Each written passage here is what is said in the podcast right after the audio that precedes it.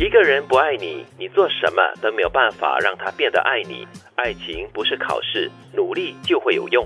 嗯，所以我们都说了，勉强不会有幸福，一切勉强得来的东西，可能都是短暂的，或者是心不甘情不愿的，所以也不会待得久哈。嗯，与其勉强，不如就放手吧，让对方走啊，又或者是你也放下呀。对，其实爱情真的是不是考试哈，就是你努力的话，多努力的话都会拿到多几分。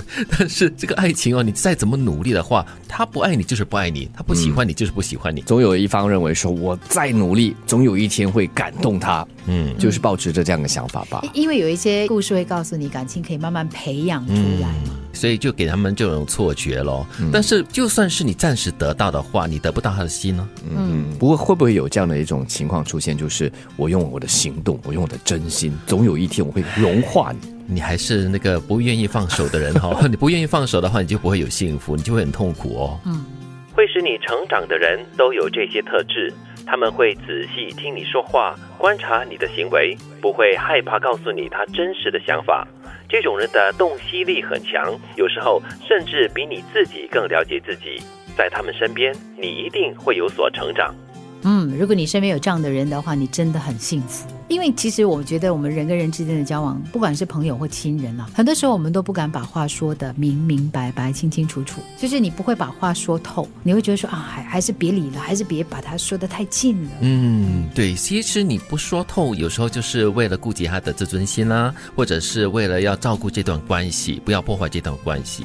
但是如果可以遇到一个可以让你成长的人，他又敢敢的告诉你你的缺点在哪里，那我觉得你应该好好的珍惜这样的一个人哦。嗯。所以有时候我们要比较清醒的知道到底哪些人，虽然可能说话很讨厌哈，嗯，太直接了，一将一把刀这样子直接刺进来，对，听起来会有点刺耳，对，很不，但是他是我们讲忠言逆耳嘛，嗯，所以你要认得，要认清这样的一个人是谁。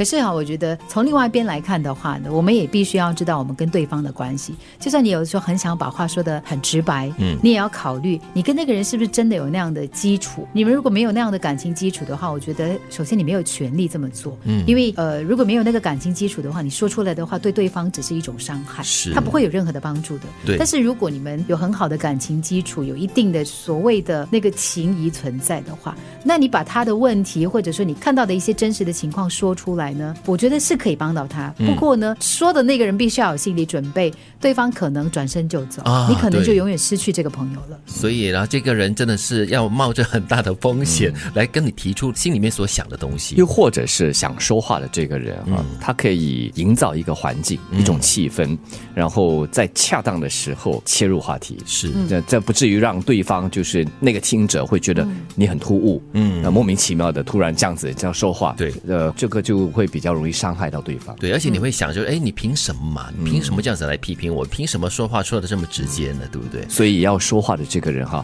既然你有这份心要开解他的话，就多花点心思去营造一个气氛，或者是找个恰当的时候把话好好的说。德明说的就是呢，你要当那个说话的人，你必须要有那个说话的技巧，嗯，你要找得到对的基础来说这个话。对，其实这句话也让我想到了另外一个也会使你成长的人，就是刚好是相反的。一个人，他也会让你很快的成长。手法化的人啊，对。一个人不爱你，你做什么都没有办法让他变得爱你。爱情不是考试，努力就会有用。会使你成长的人都有这些特质，他们会仔细听你说话，观察你的行为，不会害怕告诉你他真实的想法。这种人的洞悉力很强，有时候甚至比你自己更了解自己。在他们身边，你一定会有所成长。